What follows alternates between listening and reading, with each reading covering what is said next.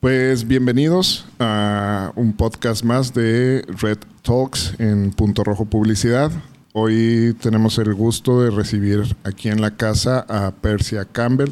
Este, en, lo personal es un placer este, tener a talento juarense como en otras ocasiones, pero la verdad es que sí me conecta un poquito con, mi juventud ahí en la uni porque este, y ahorita me entero que es su tío abuelo Otto Campbell que me que tuve el privilegio de tomar clases ahí con él. Y la verdad es que sí me recuerdas un poquito a él. ¿eh? si, tienes, si tienes poco ahí de la, o mucho de la familia. ¿En serio? Sí. De la parte buena. Sí, este. Más, más adelante ahí mundo a lo mejor en, alguna experiencia que me tocó porque me tocó darle un ride. ah, ¿en serio? Llevarlo ahí en mi carro y fue todo, toda una experiencia. Es, una anécdota. Sí, sí, completamente. Uh, pues es un placer tenerte aquí con, nosotros, Persia. Este, hoy, hoy es muy grato tener de nuevo a una, una mujer en, las filas de los, del mundo creativo. Este, hemos tenido el gusto con, otras colegas creativas este, de aquí de Juárez.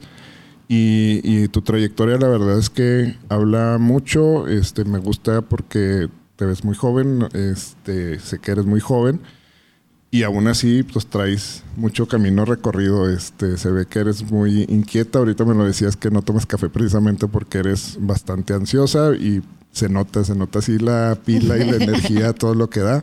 Sí, me gusta decir que soy como que hiperactiva, desde que estoy chiquita es lo que me dicen, ¿sabes? Como entonces como que me gusta pensar. Sí, sí, sí, te imagino si corre que corre por todos lados. Sí.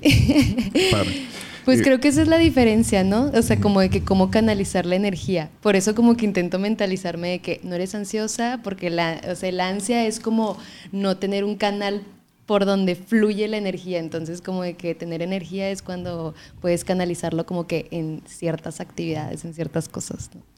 Sí, la, la, verdad es que, como te digo, te veo nomás de, de ver el currículum y, y este, ver tu historia pareciera que fuéramos a, platicar con alguien, no sé, de 40 años. Entonces, este, qué padre que seas tan activa, qué padre que seas tan, tan intensa en lo que haces. Y este, y pues para que te conozcan un poquito más los que nos escuchan o los que nos vayan a ver, este, por favor, ¿quién, quién es Persia Campbell? Pues mira, yo soy fotógrafa y directora de aquí de Ciudad Juárez. Esa es la manera en la que siempre me describo cuando, cuando me preguntan me apasiona muchísimo eh, tanto el video como la fotografía, pero una de las cosas que siento que identifican mi trabajo o le dan identidad es la parte del diseño de producción. Yo cuando salí de la licenciatura estudié dirección de arte, entonces creo que un poco esa es una línea en la que se conectan estas dos cosas que hago, o sea, la fotografía y el video. Siempre están unidas por la parte de la dirección de arte, que es una pasión súper fuerte para mí. O sea, me encanta la dirección de arte, todo lo que tiene que ver con escenografía, vestuario, la paleta de colores, los sets, todo esto. Entonces, si, si ven o conocen un poquito mi trabajo de foto, no soy tanto como de tomar fotos este, en la calle, o sea, soy como de que todo el escenario tiene que estar construido, planeado, este, bocetado desde antes en todos los sentidos visuales, ¿no? Las texturas, los colores, todo esto. Entonces, siento que eso es un poco lo que me define, o sea, como mi trabajo. Ok, eh, veía que te dedicas precisamente a esa parte de, desarrollo de, o diseño de escenarios. ¿Has trabajado también en teatro o algo así o nada más es en, base a la fotografía? Pues mira, cuando, mm, cuando yo entré a la licenciatura, yo quería estudiar cine. Entonces, pues es como cine en Juárez, o sea, como que era un tema, ¿no? Pero pues era mi sueño. Entonces, eh, súper raro de alguna manera la película que me llamó y me hizo decidirme como ya a dar el salto a especializarme en la dirección de arte fue la película de Birdman. La, de, eh, la que salió hace poquito, no tiene mucho, o sea, pues cuando yo salí, no sé, siete años, una cosa así. Entonces, este, ya no sé si recuerdan que hay muchas partes que te muestran como el behind the scenes de, otra producción. Ok, sí, sí, es cierto. Entonces, como que me llamó un buen la atención, o sea, yo dije, quiero hacer eso, quiero estar ahí y soy fotógrafa y me gusta estar en la cámara, pero al mismo tiempo pues no solamente es, no es como la cuestión técnica de la cámara, de la apertura de diafragma, la velocidad, este, el ISO y de que los lentes, el angular, o sea, sí me gusta mucho la parte técnica de la fotografía, este, pero pues sí soy más de construir la escenografía. Entonces me puse a investigar un poquito de cursos que daban en la Ciudad de México y me encontré con uno en el CUEC que era de dirección de arte. Y como que cuando vi el, como el temario dije, wow, esto es lo que quiero hacer. O sea, como de que era pues primero la conceptualización de la imagen y que también es como algo muy importante. Y después de eso, pues como pasarlo a, tiene muchísimas, este, o sea, pues se desglosan muchísimas cosas la dirección de arte primero la época, o sea, el contexto, o sea, ya ubicarnos y luego el vestuario, la, primero la paleta de colores, este, los materiales que se van a usar, los patrones, las texturas, todo esto. Entonces, pues me volví loca y tuve la suerte, en ese momento no, recuerdo quién daba la clase, este, pero por alguna razón se inscribieron muchísimas más personas y se dividió la clase en dos. Y a mí me tocó clase con Salvador Parra que es un director de arte, pues uno de los más conocidos de aquí de la ciudad, o sea, de, perdón, del país. Ha trabajado con Almodóvar, este, trabaja para History Channel, o sea, hizo la serie de Narcos, la dirección de arte en la serie de Narcos. No recuerdo si la, creo que la colombiana, creo que fue la primera, porque cuando nos comentaba esto, pues todavía la de, la de Narcos México es muy reciente, ¿no? Entonces, pues es súper bueno y súper apasionado en lo que hace y para mí entrar a su clase fue wow, o sea, me cambió sinceramente la vida y me decidió, o sea, hizo que me decidiera a dedicarme a esto. Wow.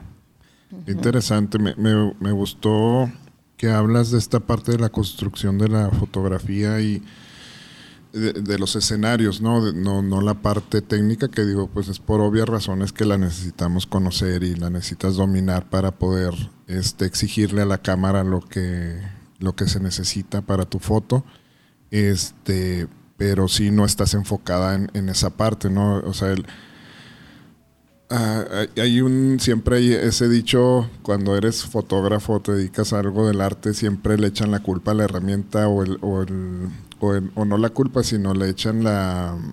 Las, es por la cámara. es que qué buena cámara. Es qué buena cámara. Este, o, o qué buen eh, lapicero usas para dibujar, o qué buena computadora tienes para hacerlo, porque lo hace todo, ¿no? Y ese es un debate que yo creo que todos los fotógrafos y todos los creativos siempre entran en choque. Yo creo que cuando un cliente o un conocido te, dice eso. Y, y por obvias razones, claro que sí, la herramienta facilita el proceso y, y te ayuda hacer cosas diferentes, ¿no? Es como un corredor de Fórmula 1, un corredor de NASCAR, este, si le das a lo mejor un Datsun, pues igual y le va, lo va a exprimir al máximo y va a hacer cosas que tú no puedes hacer con él, pero pues si le das el carro indicado, pues va a ser maravillas, ¿no? Entonces, claro que las herramientas funcionan así. Y luego existe otro debate que me, me quise meter ahí un poquito ahorita, donde yo lo he visto porque luego cuando sigues ahí redes y otros creativos, este, se critica mucho el uso de la cámara en modo automático. Y no, no, eres experto, sino no eres buen fotógrafo si no lo usas en, manual. En manual. Este, pero yo creo que no es eso. O sea, hay mucha parte de la fotografía que dejamos de lado que no es necesariamente el uso de la cámara, sino la composición, el desarrollar la estructura, el escenario y, cómo vas a parar al objeto o al sujeto en, algún ángulo, etcétera, ¿no? O es cómo le sacas provecho al automático de una cámara para que juegue a tu favor y, funcione. Y, al contrario, te agilice el proceso de cómo, cómo hacer una fotografía. Entonces, este, también de la parte que hablas de que, ah, pues, o sea, no soy una fotógrafa que anda por la calle y haciendo, agarrando paisajes y agarrando gente improvisada y demás. O sea, tu estilo de fotografía es más a la conceptualización y al escenario y etcétera, ¿no? A la construcción de, de una escenografía. O sea, 100%, cuando platicas lo de las herramientas, Y yo creo que ahí mucho depende también de lo que, de lo que estás fotografiando. Muchas veces he fotografiado este, con mi cámara en automático. La verdad es que el 95% de las veces está en manual, pero me he dedicado, por ejemplo, a tomar fotos de eventos sociales y ahí sí hay cosas en las que dices como de que es que es el momento, ahorita es, me, me, llegué, a, o sea, hace muy poco, hasta hace muy poco me dedicaba a hacer bodas, por ejemplo, y es de que o sea, se están casando, o sea, están dando el anillo, o sea, ni si, o sea, se me hace más estresante y lo platicaba con mis socios de, de trabajo y con los que compartía como estas actividades. Yo decía, es mucho más estresante tomar una boda que en serio hasta hacer un video musical. O sea, un video musical como que dices, se te cae una escena y bueno, hablas con la banda, oye, pues mira, vamos a necesitar regrabar esto, pero una boda, ¿cómo le haces? O sea, ¿cómo regrabas? ¿Cómo regrabas? No hay manera, no hay manera.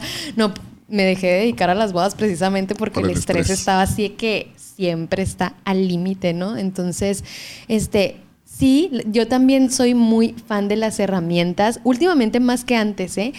Toda la vida he tenido, bueno, desde hace como siete años, ocho más, más o menos, este, tengo la Canon Mark III, que es como que la cámara que fue preferida de un buen de fotógrafos, con la que se quedan los fotógrafos por muchísimo tiempo. Es como una cámara preciosa, a mí me encanta. Ahorita pasaría a la Mark IV, pero pues ya nada más por cuestión de que, bueno, ya Igual es momento, ¿sabes cómo? Ajá, sí, ya toca el cambio, pero este, sí, también este, creo que las herramientas, como tú dices, o sea, es como eh, las herramientas se tienen que más bien adaptar a la idea, de alguna manera, a lo que quieres transmitir. Es como si un pintor, por ejemplo, siente que el color azul este, es la herramienta perfecta para transmitir cierto momento que tiene que ver más con la noche, con la nostalgia, con la melancolía, todo esto, y tiene solamente colores rojos, ¿no? Entonces, pues la herramienta es como una cosa que viene justo después de que te da la idea.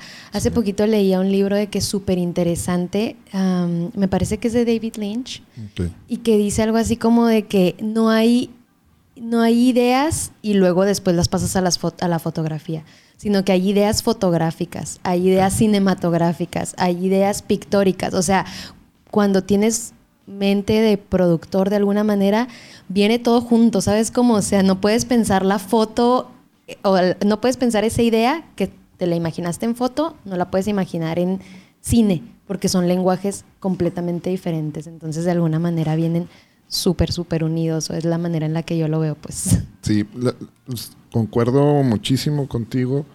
Este, yo creo a la, a la par que también de repente la herramienta te da como que no la idea, pero sí te da ese feeling que es, o, ese elemento que te hacía falta, ¿no? Por ejemplo, en el caso de la fotografía, una Polaroid, este, que te da un estilo de fotografía muy, muy diferente. Entonces, surge la idea, surge la necesidad y encuentras la herramienta adecuada. A veces estás divagando entre tu bocetaje y entre lo que traes como concepto y luego volteas a ver una imagen que te recuerda a ese tipo de herramienta y bueno, ya es, es, al, eh, es al revés, ¿no? Pero, pero sí, por lo general es este, la idea y luego buscas la herramienta adecuada, ya sea el lápiz, ya sea la espátula, ya sea la brocha gorda, la brocha, el pincel, etcétera, en, todos los medios pero, pero me gustó mucho eso que dices que hay ideas cinematográficas, hay ideas fotográficas y demás, definitivamente.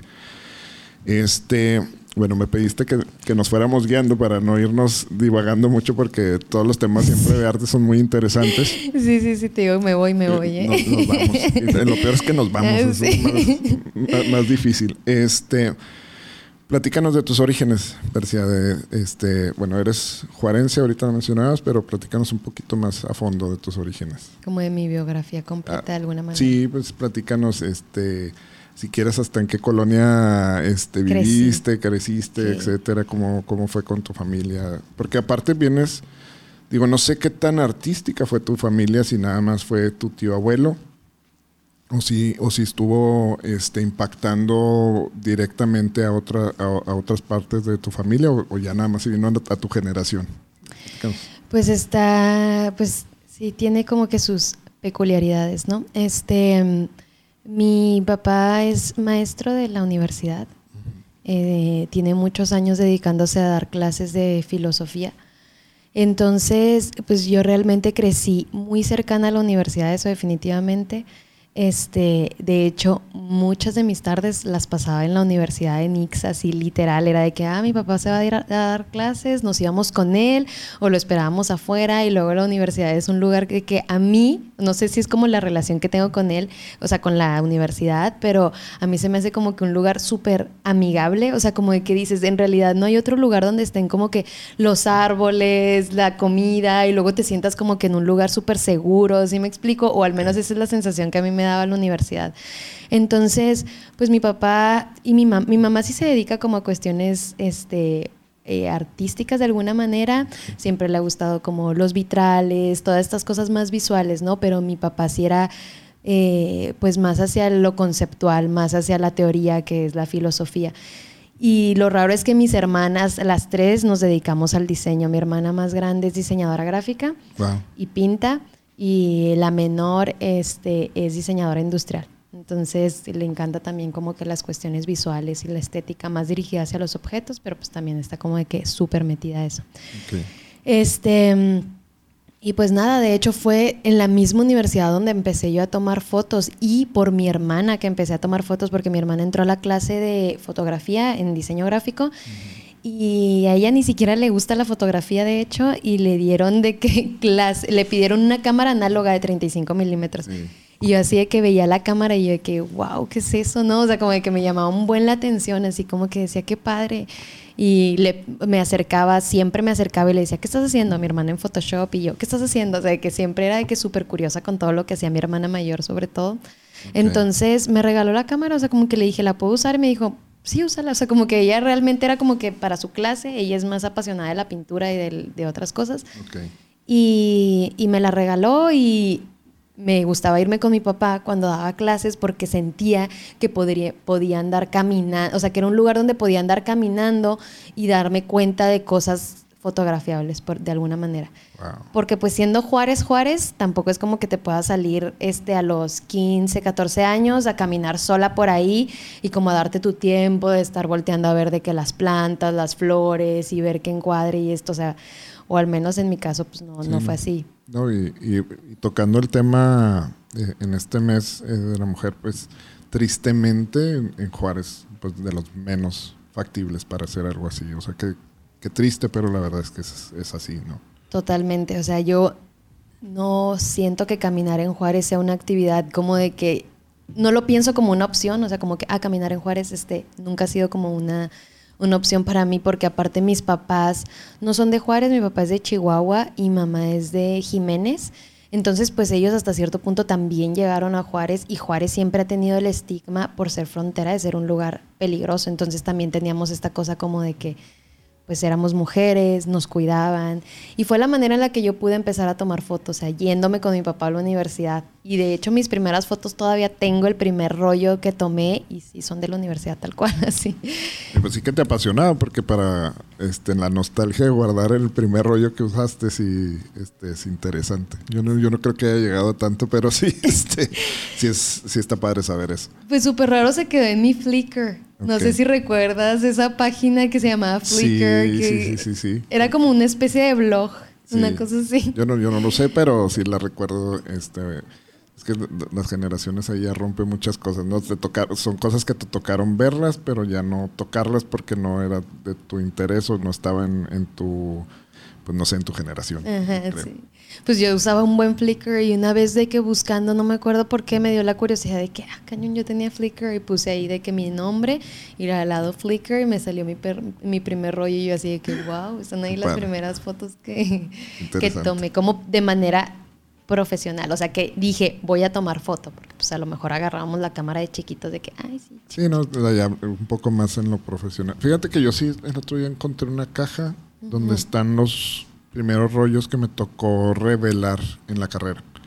de los propios, este, donde te metías al laboratorio y revelabas tú mismo y, algunas, como tres o cuatro fotos de las que imprimí en, la persona. La verdad, a mí me encantaba. No sé si sea tan apasionado de la fotografía como debería. Este, me encanta la fotografía, pero no, no así, o sea, la verdad es que me llamó, me llamó la atención esa parte, ¿no? Esa que te, la nostalgia de, tus primeros fotos. y no están tan alejadas, ¿eh? Como que de repente digo así como de que hay algo también de la primera vez que agarras que dices, como que va mutando con el tiempo, te vas llenando como de más cosas y vas teniendo más referencias y cosas así. Cuando las vi dije así como, ah, ah. algo hay que se puede explorar desde ahí, como de que mínimo como que decir, algo me interesaba, ¿sabes? Eso es como una cosa así. Qué interesante. Eh, esos son como mis orígenes. Y luego ya entré de que a la universidad. Y pues... Hallada, me imagino. Sí, hallada. Artes visuales. Artes visuales. Carrera que no existía cuando yo estaba, pero interesante. Sí, artes visuales. Pues a mí me gustó mucho. Mucha gente como que eh, no le gusta artes visuales. Pero a mí me gustó un buen. No, pues es que era la pura esencia de lo que tú traías en, mente. No, no, es el diseño eh, como tal o el diseño gráfico, sino más explorar esta imagen o, lo que alcance el ojo a percibir, ¿no? Este, y, y eh, aunque no, no sé si debería, pero metiéndome un poquito ahí en, en lo de la familia, este, me decías que conociste poco a tu tío, bueno, sé que te tocó cinco años convivir con él. Este, ¿Cómo, ¿Cómo fue para ti la experiencia de, conocerlo? Este, hiciste el documental y pues me imagino que todavía ahondaste y investigaste más con tu familia acerca de él. Este, ¿qué, qué fue para ti este, la, pues el, tener este acercamiento. acercamiento? Pues es algo extraño porque yo la verdad es que no tengo recuerdos tan vívidos de Otto como tal. Tengo algunas imágenes que no estoy segura. Ya ven que a veces los recuerdos este, también nos los implantan a uno de que no te acuerdas cuando fuimos y te dicen así como que varias veces hasta un punto de que creo que sí, te vas haciendo la imagen, te vas haciendo tú la película y ya no sabes de qué que es real, que no es real. recuerdo tuyo, recuerdo implantado. Exacto, si recuerdo tuyo, recuerdo implantado. Entonces, tengo como que algunas imágenes de, de en su momento cuando lo conocí, pero realmente lo, las, lo, el acercamiento más grande que tuve fue a partir de que entré allá. Todo el mundo me decía de que eres sobrina de Otto Campbell, ¿qué eres de Otto Campbell? Y, qué eres? y así, ¿sabes? Como de que siempre me preguntaban de qué era de Otto Campbell. Okay. ¿Qué, se siente eso eh, antes de que vayas más profundo?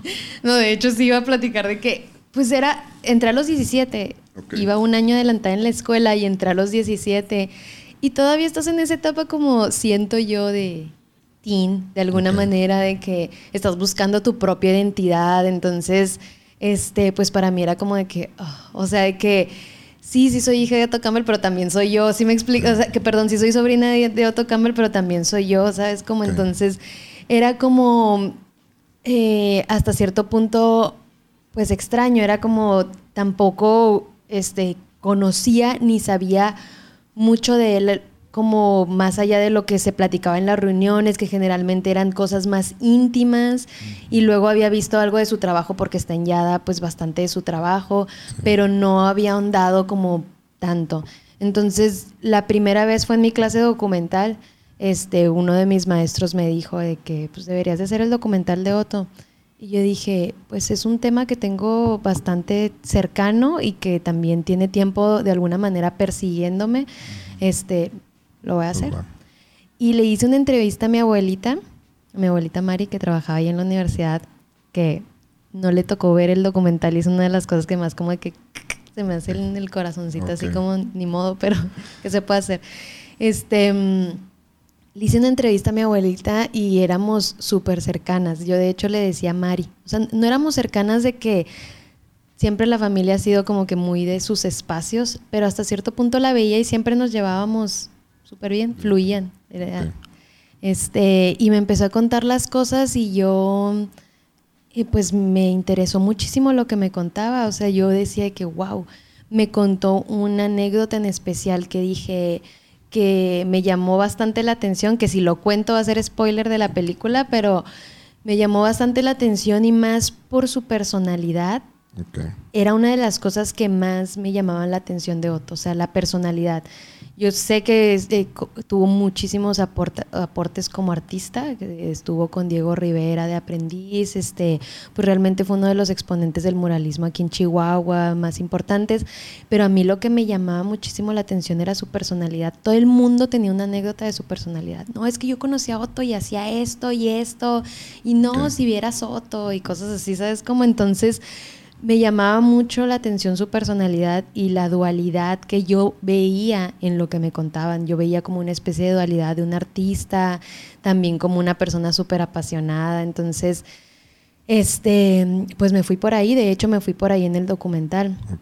Ya después me ayudó Teresa Camu y Docs MX, que es un festival de cine de México, que quedó seleccionado en una cosa que se llamaba Plataforma MX y me ayudaron mucho a bajar la idea del documental y me dijeron, mira, muchas personas pueden hacer el documental de Otto, pero nadie lo va a poder hacer desde dentro, desde la intimidad. Entonces, este, pues también había algo que yo tenía que romper, que era hablar de la familia, que no es tan sencillo también, o sea, no para todo no ha sido tan sencillo tampoco, pero que diga también no ha sido tan sencillo, pero pues también recibido, me imagino, por todos, ¿no? Sí, o sea, no, fue hasta eso fue bastante bien recibido. Como sí, yo estaba también de que, híjole, o sea, como que. Es que como que son las historias que siempre escuchamos así de por fuera, ¿no? Este, el, que no estaba de acuerdo con, salir sí. en la foto.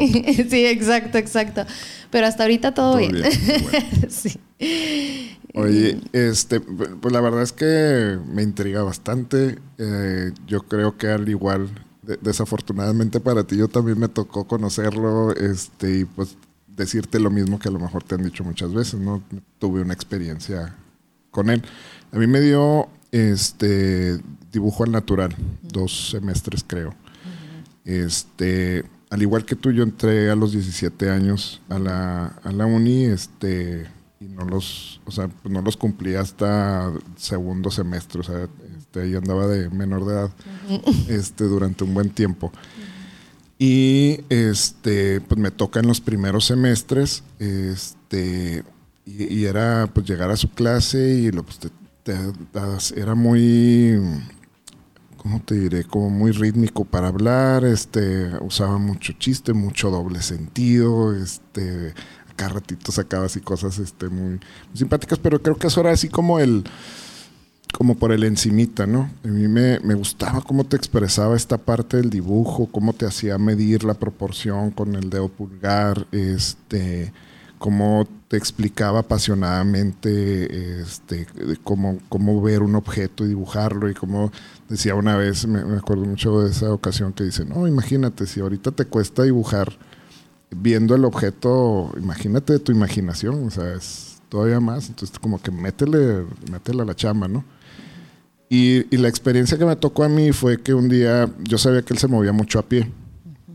Y este, un día voy y me subo, después de una clase, voy y me subo a mi carro, iba platicando con él, este, no me acuerdo de qué, y me dice, dame un ride, me das un ride aquí al, al este Museo del Chamizal. Y yo, sí, pues vamos. Este, creo que tenía otra clase y, mejor me fui a, darle el ride, ¿no? y ya me subo y este y empieza a preguntarme mi signo zodiacal, este, cuando nací, luego ya empieza con, esta mística de, este, de darme ah, como que pues esta información acerca del mi horóscopo y demás que se me hizo así como muy, muy extraño viniendo de él, pero muy interesante a la vez. Y este y, platicamos así muy vagamente de, de eso. Y se me hizo muy padre porque se me hizo muy personal. O sea, cuando ya empieza a preguntarte sobre qué signo eres, yo soy, en este caso soy Pisces, y dice, no, tú eres muy soñador, este, tú las ideas te van a fluir. Ah, pues, me tiraba así un rollo muy, muy interesante. Entonces la verdad es que, digo, no, no me jacto de decir, no, qué bárbaro, este, conocí mucho a, a otro, me jacto más bien de decir qué padre que me tocó. O sea, qué padre que me tocó conocerlo, qué padre que me tocó tomar clase con él. Este, y pues es interesante ahora que el destino este, te hace llegar aquí enseguida de mí, ¿no? Entonces, este, qué, Qué padre, qué, qué bonito. Sí, qué bonito. Qué bonito, sí. Este, bueno, uh, definitivamente tienes que ver la, película entonces. ¿eh? Sí, no, me, va a dar ahí una visión. Hay, muchas cosas que, ya lo platicaré a lo mejor más en, lo personal contigo, de, cosas que yo veía. Yo tengo la mala tendencia de analizar mucho a la gente. Entonces, y estudiar mucho como el comportamiento humano. Y, y me extrañaba mucho ver eh, lo que lo que hacía otro, ¿no? Este, como las cosas que nos llevó a platicar de su casa y, de su familia, la, hija, en, aquel entonces su, su, hija más pequeña tenía yo creo como unos 6, 7 años. Columba. Columba. Y este, y, pues, eh, pero era muy interesante, nos platicó historias de cuando estuvo en la cárcel, este, cuando anduvo grafiteando para como cuestión política, cómo llegaban y ponían el proyector y de volada hacían el dibujo para poder, o sea, experiencias muy padres, muy intensas, este, y después luego me toca ver un libro donde aparece él y su, y su obra, y todavía fue así más más impresionante, ¿no? Porque pues tú lo conocías así bien dicharachero y bien suelto y, a veces no conectas esa imagen con, las capacidades a lo mejor malamente que, que tiene cada persona. y, era bien impresionante ver su trabajo. Entonces, sí, la verdad es que fue una grata satisfacción este tenerlo como, como maestro. Este, y definitivamente hay que ver eso. Aparte porque me va a ser muy grato después de tenerte. Yo creo que ahora es, es diferente porque es tenerte a ti como artista aquí enseguida y luego disfrutar algo de tu obra. Eso, eso me, va, me va a llenar más todavía que haber conocido a Otto. Este, platícanos un poquito de tu experiencia como, como creativa, esta parte cuando te fuiste a estudiar la maestría. Y ahí voy a insertar este, la pregunta que a lo mejor en este mes nos, nos interesa más, es este, pues, cómo ha sido ser mujer en el mundo del, arte y del mundo creativo. Este, pero platícanos primero si quieres un poquito de tu experiencia en, en cuanto a tu carrera. Pues terminé la licenciatura, como les decía, y me fui a la Ciudad de México y realmente en la Ciudad de México hice varios talleres y un diplomado. Este fue el taller de dirección de arte que, del que les hablaba este, al inicio. Después de eso fue un taller de semiótica del cine, este, también en la, en la Facultad de Filosofía y Letras de la UNAM. Y luego hice un diplomado de realización cinematográfica en San Carlos. Y una de las cosas que también, cómo se unen, que justo decíamos, de, que justo estábamos platicando eso, es de que otro estudió en San Carlos y fue ahí también otro lugar donde empezó a salir como un poco la idea de, del documental, ¿no? Entonces estudié el diplomado allá en San Carlos y estuve trabajando en la Ciudad de México, trabajaba para la cerveza modelo. Hacía fotos y video para la cerveza modelo. Ah, qué padre. Este, y pero tenía un buen de inquietudes en cuestión de mis proyectos personales. Y la Ciudad de México tiene algo súper bonito y que te ayuda muchísimo a crecer y a entender un, un, ritmo que a lo mejor aquí en Juárez es difícil de entender, allá todo está pasando súper rápido, o sea, y tienes que avanzar o sea, en, en, cuestión de tendencias visuales, en cuestión de, en cuestiones técnicas también, hay muchísima competencia, entonces tienes que avanzar muchísimo, pero al mismo tiempo es muy fácil que se ahogue como que tu propia voz, porque entras como que a un sistema en el que todo ya está de alguna manera hecho y entonces eres como que un engrane de que, órale, y ahora tú y esta es la idea y vámonos y, y de levantar proyectos ajenos de los que aprendí muchísimo, pero hubo un momento en el que yo dije de que necesito tiempo para hacer este, pues, mis cosas, ¿no? Entonces, yo de ser yo. Y eh, pues también la Ciudad de México requiere un ritmo de vida para mantenerte allá, pues que dije, necesito más tiempo para mí, necesito tiempo para estar tranquila, para estar calmada, para porque también hacer cosas creativas yo siempre digo así que cuando hago mi calendario, porque para esto soy como que súper control freak con mis tiempos y hago mi calendario semanal y pongo así como las horas en las que hago ciertas cosas. Qué padre. y luego... es muy fuerte. ahí tomé un curso buenísimo, igual y te lo paso. Ah, muy bien. este, y como que cuando se trata como de cuestiones más de ideas, le dejo más tiempo porque es difícil entrar en el mood más creativo, o sea, es como que entras, tienes que como que entrar en un ritmo mucho más tranquilo, más relajado, no es, no es como que tan sencillo, entonces, este, pues decidí regresarme a Juárez porque aparte, o sea, aparte de todo esto que necesitaba y yo, o sea, yo veía que quería ir hacia cierto lugar, me sentía pues cada vez más conectada con la frontera estando allá, o sea, me pasaba mucho que la gente decía, eres de Juárez y la gente allá estaba súper interesada con Juárez. Entonces yo decía de que yo estoy, ahí, yo estoy acá, la gente se quiere ir para allá, quiere conocer, había fotógrafos como documentales que querían venir, este, me preguntaban de Juárez, obviamente tiene su mala fama, Sí, lógicamente, es la pregunta implícita siempre. Sí, sí, sí, o sea, como de que y yo dije, sentí como para empezar a crear mi, propia obra tenía que regresar también a de donde yo era. Al origen. Entonces, lo, lo, interesante es que se vino conmigo mi pareja y fue algo que también influyó mucho porque yo llegué y para mí era Juárez, Juárez. O sea, Juárez es Juárez. Tengo 25 años viviendo, 23 años viviendo aquí, pues, es Juárez. Todo se me hace como que normal. Okay. Y cuando, cuando viene él, que es como una mirada de fuera, me dice así, le impresiona de que, o sea, pero cosas así que a mí no me impresionaban, o sea, como que haces esa fila y ya estás en Estados Unidos. Y yo así de que, ajá, sí, o sea, como que... ¿Ah, y lo, ¿ese es Estados Unidos? Y yo, sí, ese es Estados Unidos. Y como que se le hacían como que cosas impresionantes que a mí se me hacían de todos los días. A mí enseñar la visa era como de que pues la visa. Ajá, pues pasa, sí, tienes que enseñar la visa y ya sabes cómo comportarte y todo. Y él, como, y luego tengo que, tengo, y yo así como de que, no, solamente, sí me explico. Entonces fue como otra visión que me ayudó a conectarme bastante con lo que era Juárez y a partir de ahí pues empezaron a surgir mis proyectos, que fue mi serie de itinerario de una mujer en la frontera, este, y pues el primer es, cortometraje que hice también. Y pues ya a partir de ahí eh, pues he seguido produciendo. Qué padre, qué interesante. Te digo que he disfrutado tanto estos podcasts, digo, te lo decía ahorita, la verdad es que soy malo en esto porque no, no, no había hecho nada por el estilo en, antes, este, pero me fascina y no, y no quise detenerme a, bueno, no, déjame preparo antes y eso porque la, verdad es que me llamaba mucho la atención y me, enriquece muchísimo este ver, ver, este, conocer a gente como tú. Como te dije ahorita, Aparte eres bueno, eres, es súper natural, o sea, entonces eres bueno, eres bueno. gracias. Pero aparte, digo, me sorprende porque, como te dije ahorita, o sea, platico contigo y es como platicar con alguien como si tuviera una vida súper larga, ¿no?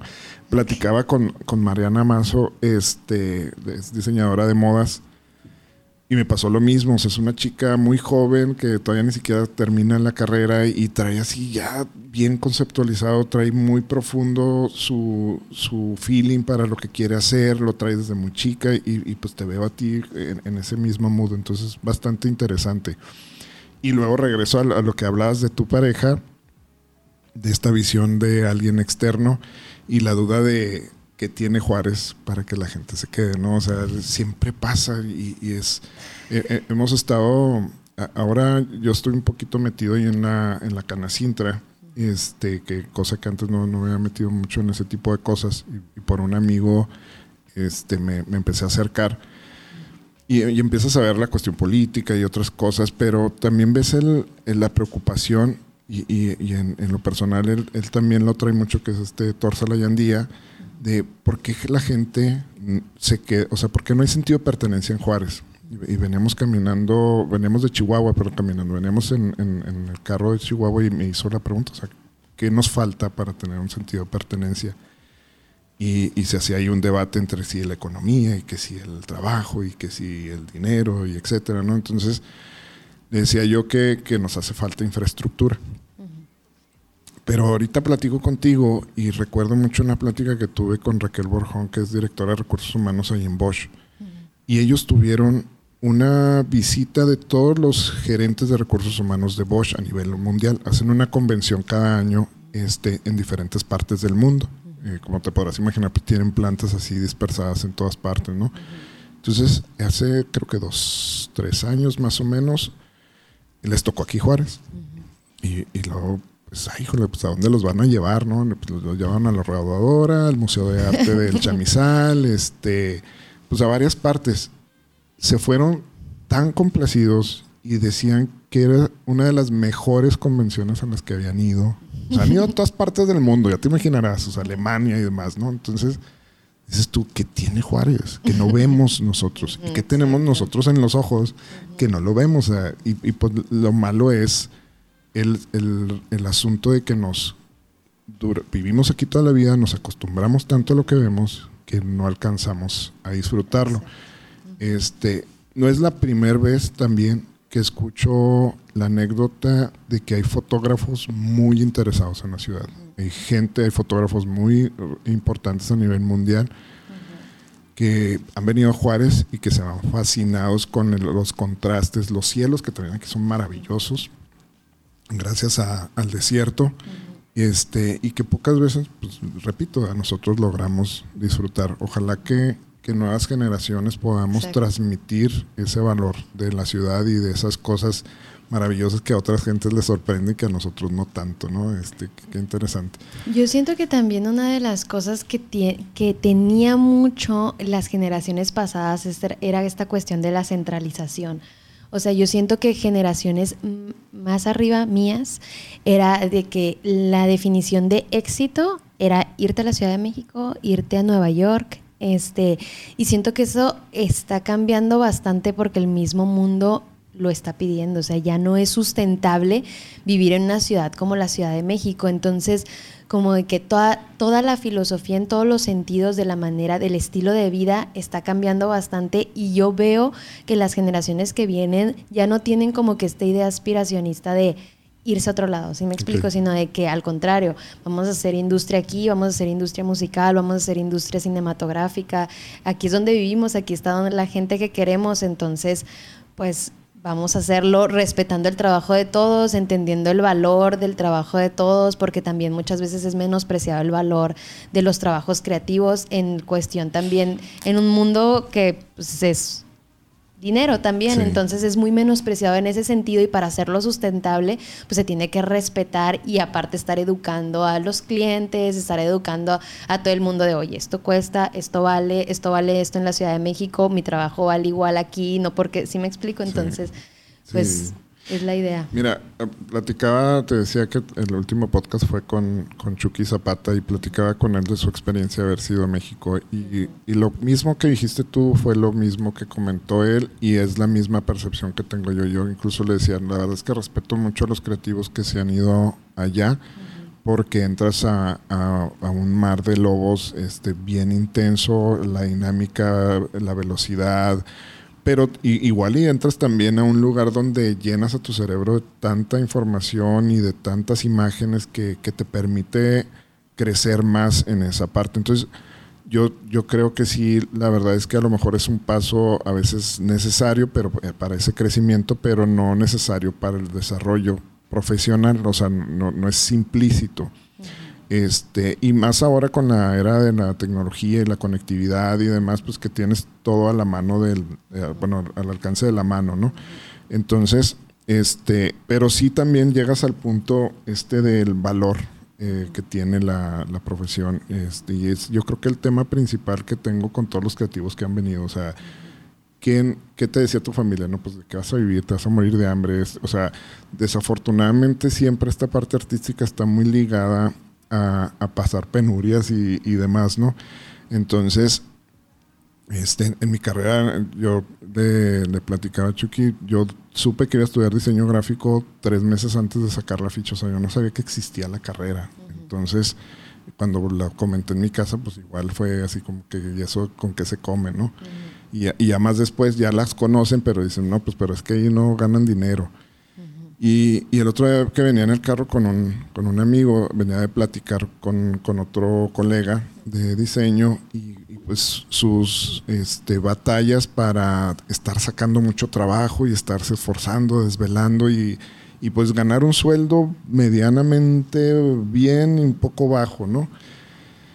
Pero realmente la proyección de crecimiento económico en el caso de él es bien difícil que se logre más. Y, es en algo, aquí es donde entro yo así como en esa disyuntiva o conflicto de la gente se acerca contigo y te dice, wow, qué padre lo que haces, jamás en la vida podría hacer lo que tú haces, no, o sea, es algo completamente difícil para mí, imposible, y luego le dices, bueno, ah, pues te cuesta, tanto, y lo, no, está bien caro. O sea, ¿cómo? O sea, me dices que es algo imposible para ti de hacer, que, que es una habilidad que pocos tienen y aún así no estás dispuesto a pagarlo, ¿no? Entonces hablábamos de eso porque al final del día en las empresas todavía no reconocen el valor de lo que genera lo que hacemos. Lo, disfrutan a la larga y luego te hablan de ejemplos, oye, como el spot este de Coca-Cola, y pues sí, nada más que a estos cuates les costó millones o sea, hacer ese spot. Entonces es, es difícil y, y, localmente pues se vuelve todavía más complejo y luego entras en el, en el mood de entender también al cliente, ¿no? O sea, donde dices tú, bueno, es una empresa que genera X cantidad al mes, o sea, ¿cómo te va a pagar más? Este, o puede contratar un diseñador, este, y le puede, y ellos le van a pagar tanto al mes, pues como agencia ni siquiera te van a contratar. Entonces, la verdad es que es un, es un mundo complicado y un tema complicado en, la parte creativa.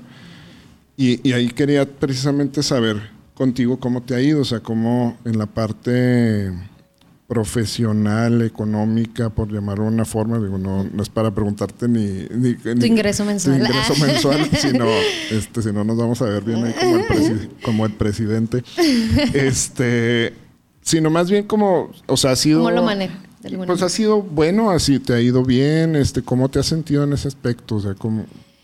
Pues mira, la verdad es que nunca no, no, crecí tanto con esa idea. Mi papá se dedica a la filosofía, entonces realmente es como de que, pues también difícil hacer dinero de ser filósofo. Entonces cuando dije que iba a estudiar artes visuales, pues no, no me dijeron de que, oye, ¿cómo? O sea, siempre me dijeron, haz lo que tú quieras hacer. lo, que, lo que te haga ser feliz, exacto. Entonces, pues yo tengo aquí como que varias maneras de ver la situación. He trabajado para varias agencias en la Ciudad de México.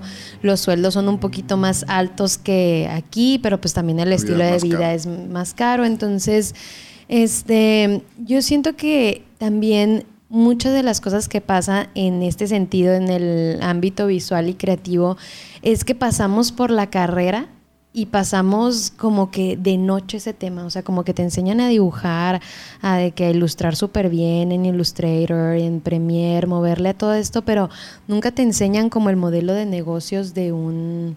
De un artista o de un creativo, ¿no? Exacto, o sea, de que cómo vas a hacer dinero de eso, o sea, hay, hay miles de maneras, o al menos así lo veo yo, de hacer dinero de, de eso. O sea, el otro día pensaba, por ejemplo, este una, o sea, lo importante siento yo es hacer un modelo de negocios que se vuelva rentable y no siempre tiene que ser con costos súper elevados, sino a veces puede ser como de que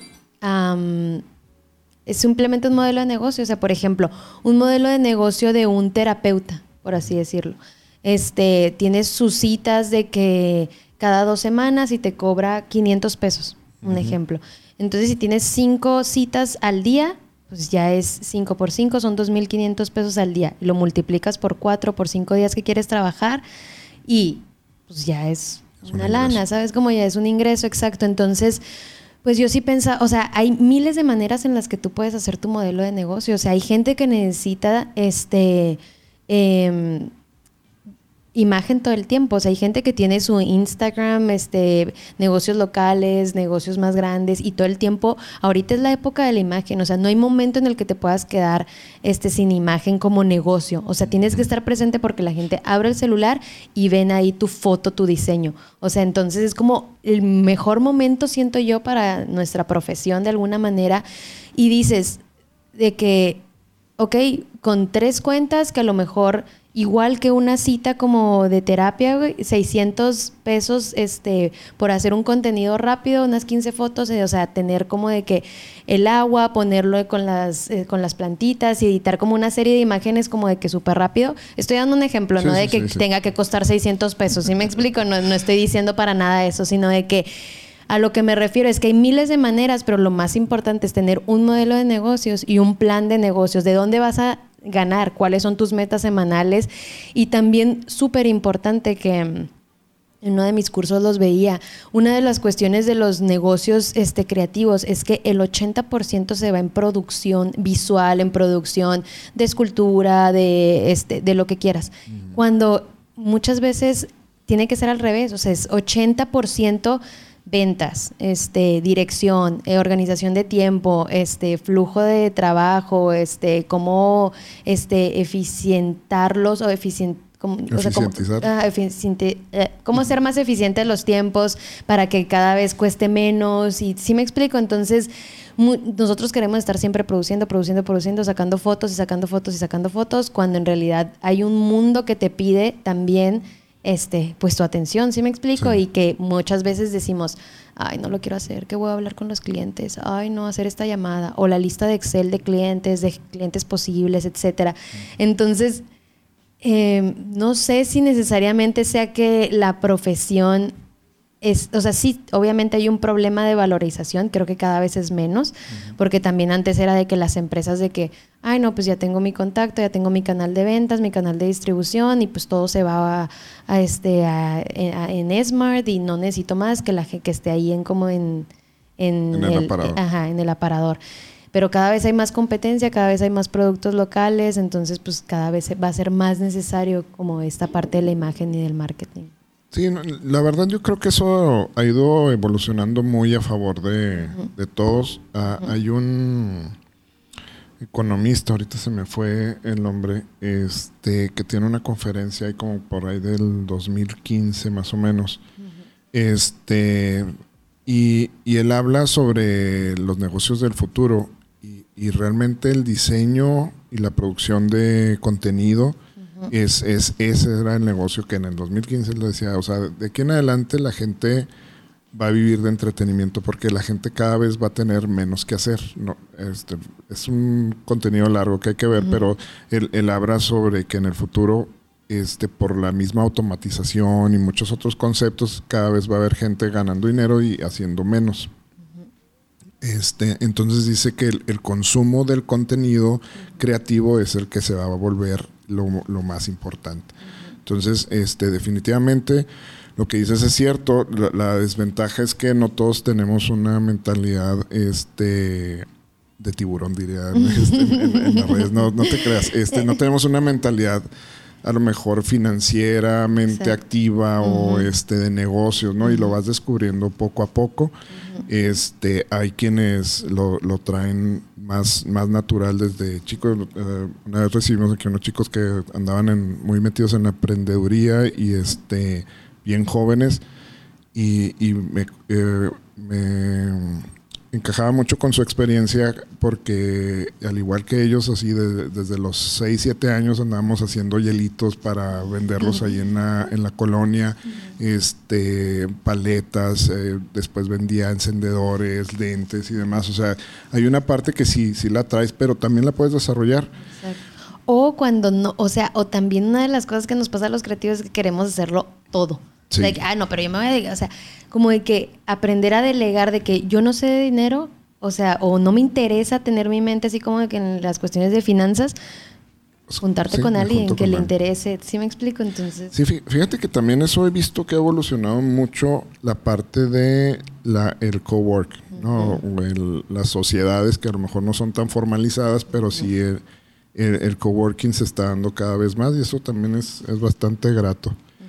Oye, pero ya nos vamos a ir, este, nos perdemos. Eh, en, en el, platícanos un poquito tu experiencia como mujer. ¿Cómo ha sido este en, este mundo? ¿Ha, cambiado algo para, o sea, ha sido algo diferente para ti? ¿Has visto que sea más complicado? Este, ¿cómo, ¿Cómo ha sido? Pues siempre que me hacen esta pregunta es una siento que es una pregunta difícil, porque digo, yo solamente he sido mujer. ¿Sí me explico? O sea, como de que yo toda la vida me he enfrentado con el, exterior, pues siendo mujer, ¿sí me explico? Entonces, pasa un poco con lo que me pasaba, que platicaba con Juárez, de que vas creciendo y te vas dando cuenta de las diferencias o de que vas viendo cosas que, que ah, cañón, o sea, como de que igual y si no fuera mujer o igual y si fuera hombre, sería esto un poco más sencillo. Este, em, pero también tiene que ver mucho con estarte cuestionando las cosas y también desde un sentido crítico. O sea, no, no, no solamente es como que, ah, bueno, pues ya es, es así y así tiene que ser, ¿no? Entonces, tiene siento que tiene que ver mucho con desarrollar también este sentido crítico de estar todo el tiempo siendo consciente de la manera en la que te estás desarrollando profesionalmente. Entonces, pues definitivamente creo que hay una diferencia, o sea, de que, que no se puede negar en muchos sentidos y más que nada en Juárez, en México. O sea, como que siento que desde ahí, desde que naces siendo mujer en Juárez, pues viene una carga implícita y más, por ejemplo, las mujeres que nacimos en los noventas, que vivimos este pues los asesinatos de mujeres de aquí de, Ciudad Juárez, que es pues, una de las cosas de las historias de terror más horribles del mundo. Entonces, pues si te pones a pensar, es obviamente va afectándote en todos los sentidos, en el sentido de relaciones, este, profesionales. No es tan fácil como de que decir de que, ah, sí, voy a conocer a esta persona, porque pues tienes como de que un bagaje que te dicen desconfía, desconfía del otro, desconfía de los hombres y obviamente con cierta razón. Es una manera de cuidarte y más si creces pues, siendo mujer aquí en, aquí en, Juárez. ¿no? Entonces, pues va, va permeando en, en todos los sentidos, en el área del cine. Es uno de los lugares en donde más lo veo porque mm, siento que todo el ambiente del cine es como, desde mi punto de vista, muy masculino. O sea, son eh, estar en set y siento que lo viví más estando en la Ciudad de México porque estar en set es una cosa tremenda. O sea, el, el tiempo vale oro porque una cámara que rentas, una, una cámara que pues que son carísimas, aparte de las cámaras de cine, una hora que te pases y pues ya te cuesta la renta. Entonces todo es como una manera así como aparte de masculina, como súper militarizado. O sea, el tiempo es en set no puedes estar cinco minutos después, o sea, porque es más, tienes que estar 15 minutos antes, porque si no, ya es como de que si quieres dedicarte al cine, no puedes ser impuntual. O sea, definitivamente eso es lo que... Y yo ya traigo también como que ese chip de que, wow, cuando se trata de algo de cine, si alguien llega tarde, para mí es como de que... No. Una mega ofensa. Sí, sí, sí, o sea, de que no puedes llegar tarde. ¿Sí me explico? Es como de que te van educando en la escuela de cine de que es súper importante ser súper puntual. Y aparte, pues suceden de que miles de cosas como traer escenografías, este, montar cosas, desmontar cosas. Entonces, este, pues es como, está lleno. O sea, al principio cuando entré eran yo y todos los demás eran hombres. Y poco a poco esto ha ido cambiando para bien y yo también me he ido acercando, este, y, y la idea es esa como de que decir, tú quieres hacer cine, eres mujer, vamos a juntarnos tú y yo, porque la idea es como pues hacer una asociación también entre, entre nosotras para irnos levantando en un mundo que pues principalmente está hecho eh, en una industria que principalmente ha sido construida por los hombres, como muchas industrias, porque así fue durante mucho tiempo en el siglo XX de alguna manera. Entonces, pues es ir construyendo poco a poco una industria diferente que no solamente se adapte a, a, esta parte masculina, sino pues irla moldeando y, y sobre todo eso, irnos asociando entre nosotras para que pues sea una realidad, ¿no? Exacto, y se desarrolle. bien interesante cómo es tu approach de, y, es cierto, y, la verdad es que desafortunadamente como, como hombre, este, pues es un entendimiento que jamás vamos a tener, ¿no? Este, pero lo tienes a lo mejor un poco como papá y como esposo en, en mi caso, y este, como hermano, como, como hijo, porque yo recuerdo mucho cuando, cuando estaba pequeño, este, que mi mamá iba a hacer algo y, que iba a ir en, la ruta y, me quedaba nervioso. Claro. Me quedaba muy nervioso, ¿no? Este, y estaba bien chico, digo, estoy hablando a los siete años, ocho años, una cosa por el estilo. Este, y siempre estás como al pendiente de la gente, este, en el caso de, de mi esposa, de hecho, acaba de hacer un viaje y y de repente no, no la pude localizar y, pues por ende por la ciudad en la que vivimos te pones bien nervioso y lo me dice, pues estoy en la ciudad más segura del mundo. Este, le digo, pues sí, le digo, pero entiéndeme que es, o sea, es, o sea, malamente traemos este chip que dices tú, que naces con, con él desafortunadamente en esta ciudad, ¿no? Y que te marca, aunque a veces lo normalicemos y lo vemos como, como parte del currículum de ser juarense, ¿no?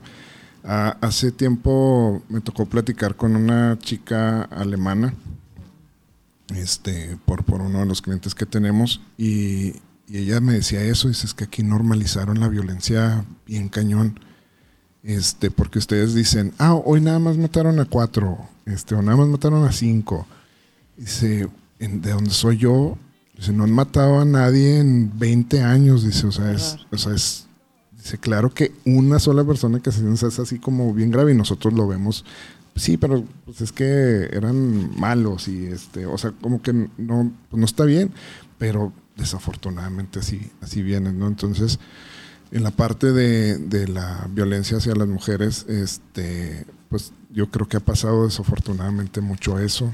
Este, tuve en, la escuela, tuve la, grata satisfacción de tener una maestra que estaba muy metida en, la investigación, este, porque le gustaba mucho el, periodismo y también la parte de documentales, y estaba muy, muy metida en ese, en ese tema y nos platicaba experiencias de terror, o sea, con autoridades, con gobiernos, o sea, donde dices tú, pues en manos de quién estamos, ¿no? Entonces, este, la verdad es que es bien complicado.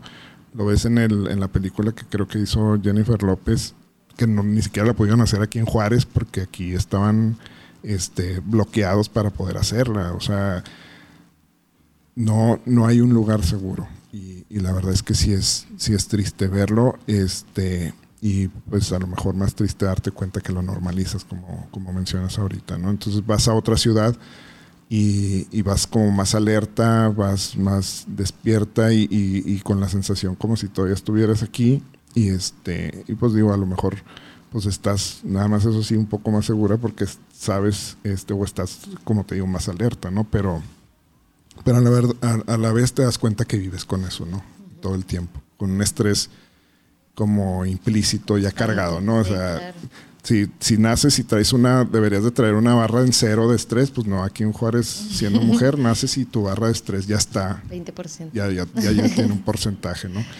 Este, y, y, pues es muy interesante sí ver cómo todos estos movimientos que se, han estado haciendo eh, han ido repercutiendo y han ido tomando fuerza para darles también, como dices tú, entrada a la industria que ha estado masculinizada durante este, todo su tiempo y, que pues empiezan a unirse este, para poder generar este, espacios que sean eh, pues para, pues para ustedes. ¿no?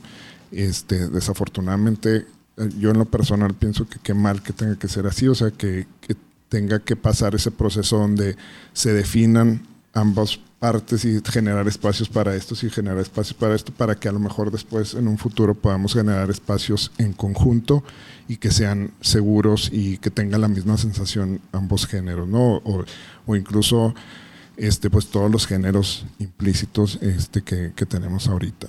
Este, bueno, no que tenemos ahorita porque es de toda la vida, pero que, estamos eh, aprendiendo a, tener la apertura, ¿no? Para, para verlos.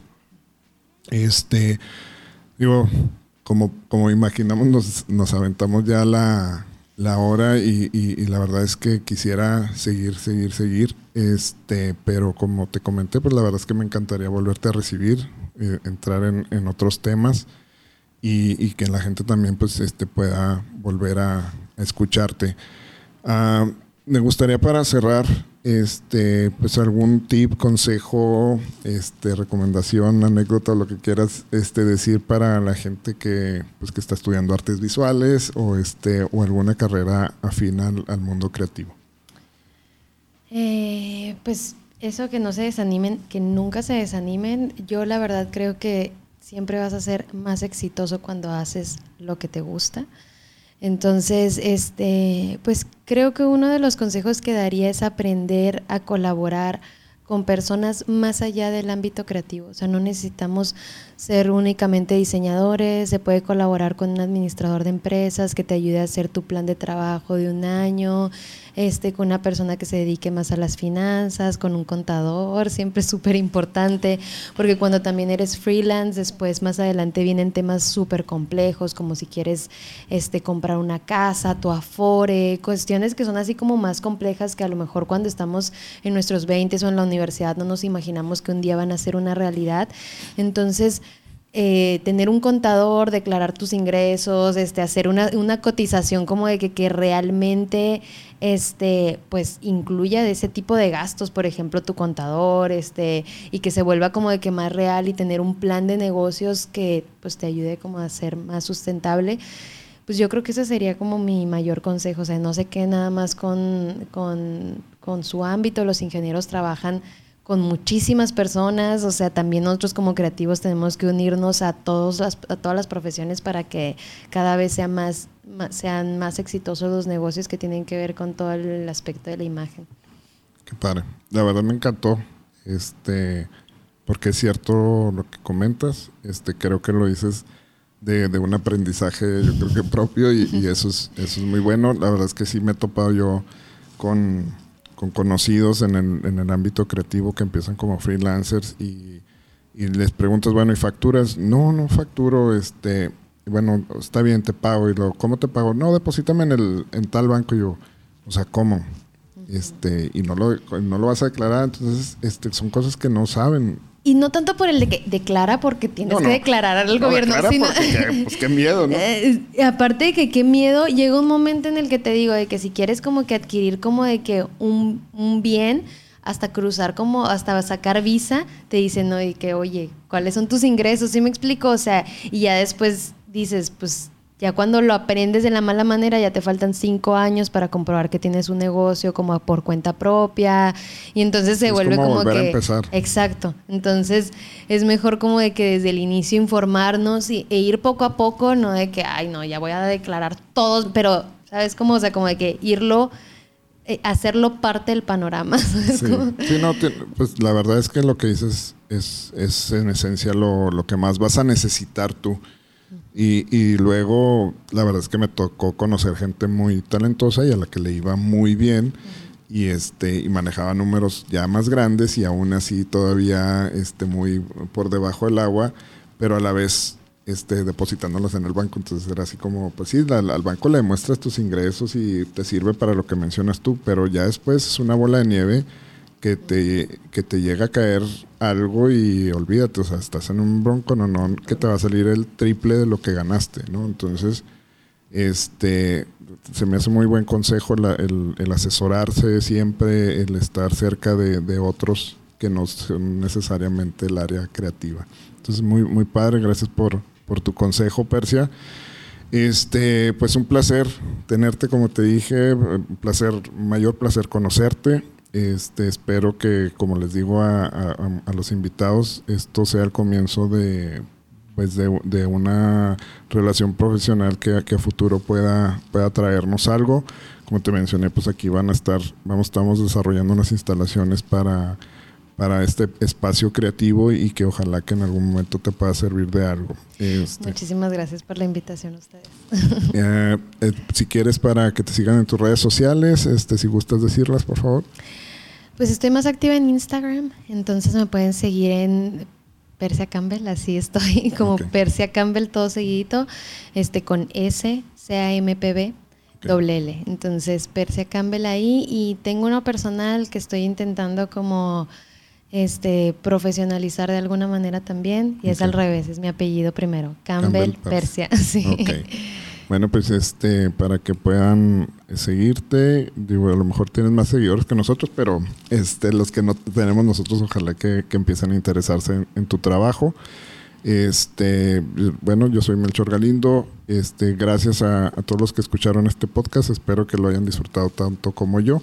Y si no, pues bueno, yo sí lo disfruté mucho. Este, muchas gracias, Persia. Gracias, y hasta la próxima. Sale, bye bye.